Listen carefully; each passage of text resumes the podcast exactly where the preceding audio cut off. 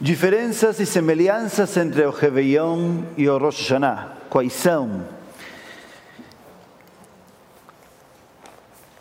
Para começar, além da data, obviamente, o Réveillon é expansivo.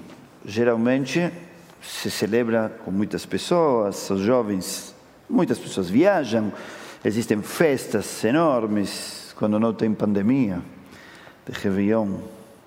E Rosh Hashanah, embora também seja, tenha se tornado um momento bastante social, e o barulho dentro das sinagogas o prova, é uma proposta extremamente introspectiva.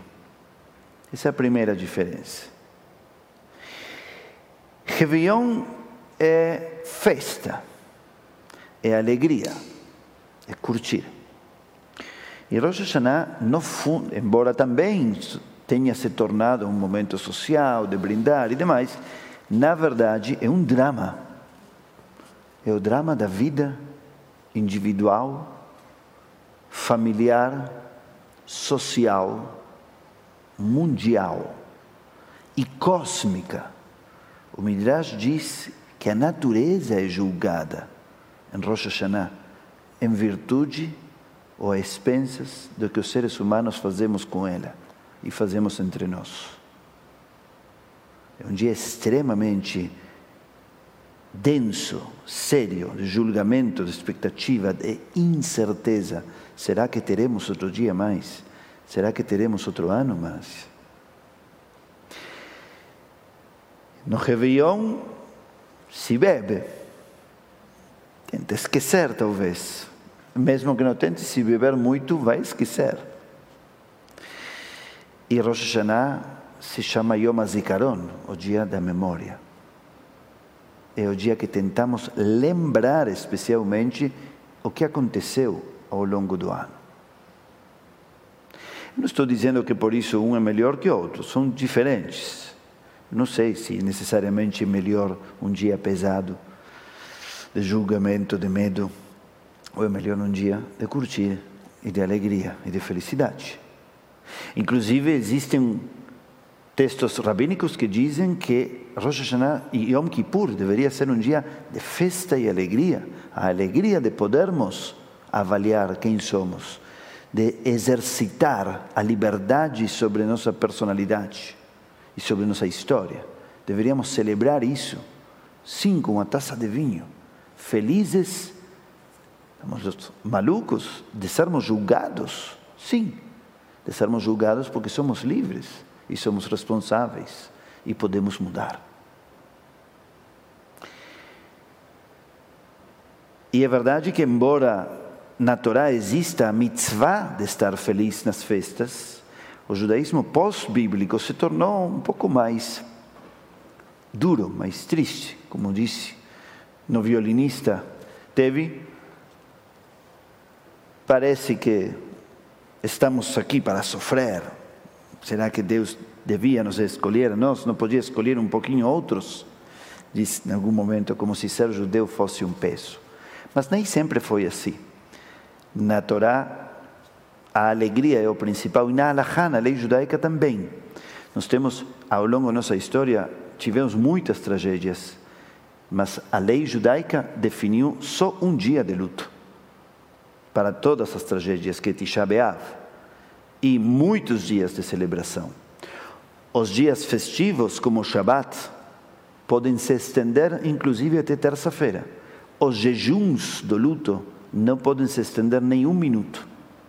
Então existe uma tendência alegre e feliz no judaísmo que foi um pouco deixada de lado. Por isso, não estou assinalando as diferenças para criticar a alegria do Réveillon, simplesmente mostrando elas.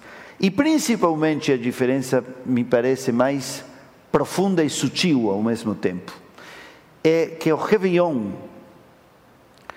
busca curtir o momento e celebrar o futuro. O que faz a pessoa quando brinda? Brinda depois de, ou antes de curtir a noite toda e depois celebra, deseja um ótimo 2022, neste caso. que seja muito bom e já começa a olhar para frente. E Rosh Hashanah, como dissemos, é um dia de memória.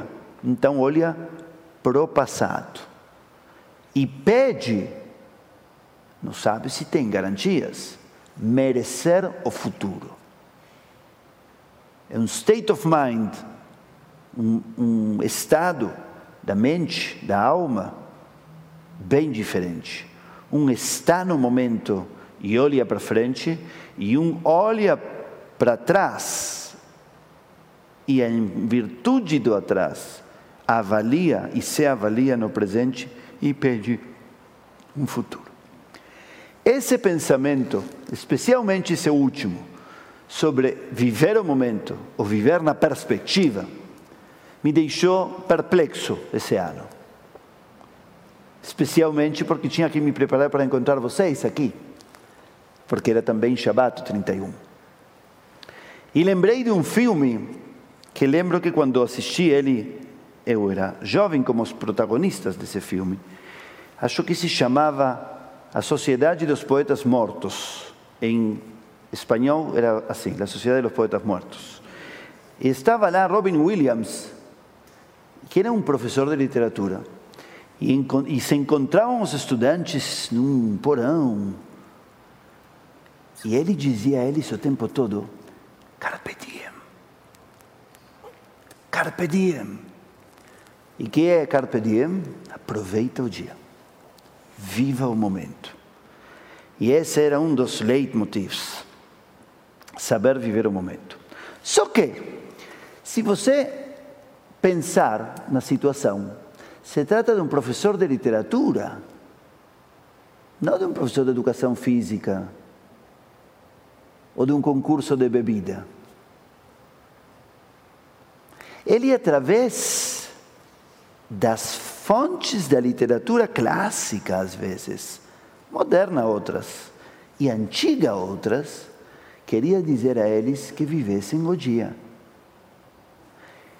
ou seja, o dia não era um dia solto, sem história, sem ferramentas, sem tradições.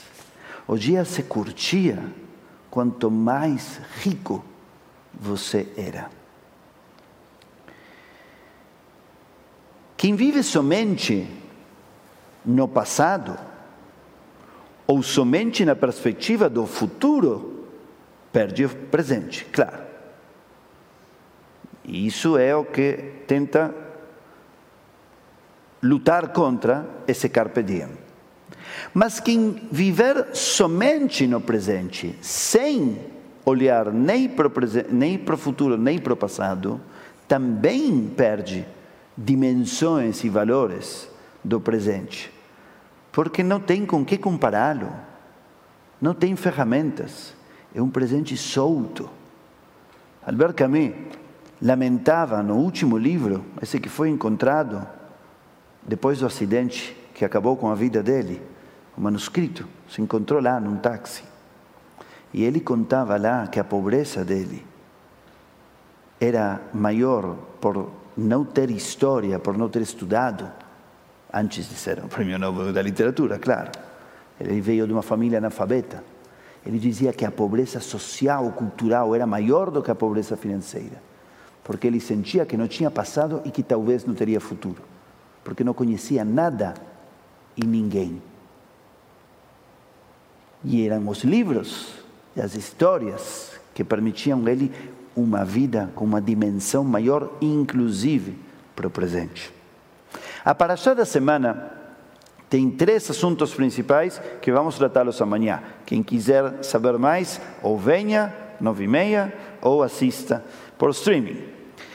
E eles são os nomes de Deus e seu significado, os verbos vinculados à liberdade, que teoricamente são quatro, mas eu vou mostrar amanhã que são cinco, seis ou talvez sete, apesar de que são quatro as taças no Seder de Pesach em função das quatro palavras de liberdade.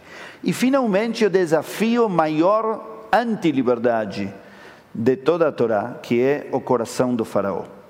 O coração do faraó aparentemente não deixa sair os judeus porque se endurece porque é pesado e porque é forte demais. Mas Deus intervém no coração e depois o pune por isso. É um dilema. Como é que Deus entra no coração de alguém? Primeira pergunta. Qual é a liberdade de quem Deus invadiu o seu coração? E se Deus o invadiu para endurecê-lo, como depois pode puni-lo por isso? Venham amanhã para saber que vamos responder a isso. Enfim, esses são os três grandes assuntos, na minha opinião, os três, eu vou dar só uma pequena pincelada, os três se tocam com Réveillon e Ano Novo. Por quê? Porque os nomes, afinal de contas, são a forma como nós nos relacionamos com tudo, como nós definimos o que as coisas são para nós, no imediato, no passado e no futuro. O coração nosso é também o modo como nós vivemos o hoje, o ontem e o amanhã. E as palavras de liberdade que aparecem lá são justamente: te tirei, te salvei, te realizei, te trouxe até a terra e te entreguei a terra para você administrá-la. Então, quando nós vamos entrar num novo ano e fechar um velho ano, talvez devamos nos perguntar que nomes vamos dar às pessoas que estão à nossa volta? Que significado elas terão para nós? Qual é a natureza de nosso coração? Será que vai saber ser mole? quando precisar e ser firme quando precisar? Será que vamos saber viver o passado, o futuro e o presente?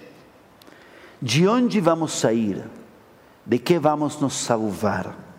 Como vamos nos realizar? E a que terra vamos entrar? Eu gostaria de nos desejar, nesta passagem de ano, que tenhamos um ano repleto de Réveillons e de Rosh Hashanah. Que possamos nele celebrar e viver com intensidade o momento, o presente, valorizando seus significados múltiplos à luz do passado, do passado distante e do passado imediato. Que possamos merecer o melhor futuro e brindar por ele, ainda hoje, com saúde, com sentido, com liberdade e com realização. Shabbat Shalom, Shana Tová, bom ano para todos.